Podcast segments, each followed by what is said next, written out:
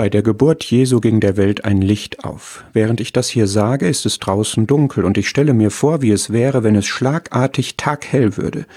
Die Herrlichkeit des Herrn umleuchtete die Hirten, als der Engel ihnen die Geburt Jesu verkündigte.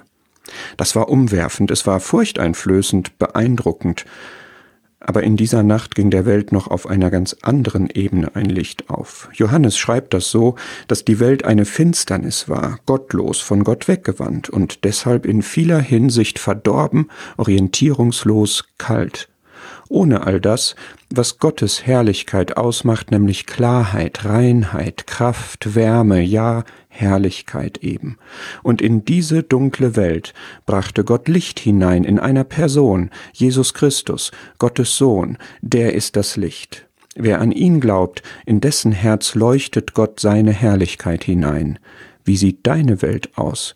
Finsternis oder Licht?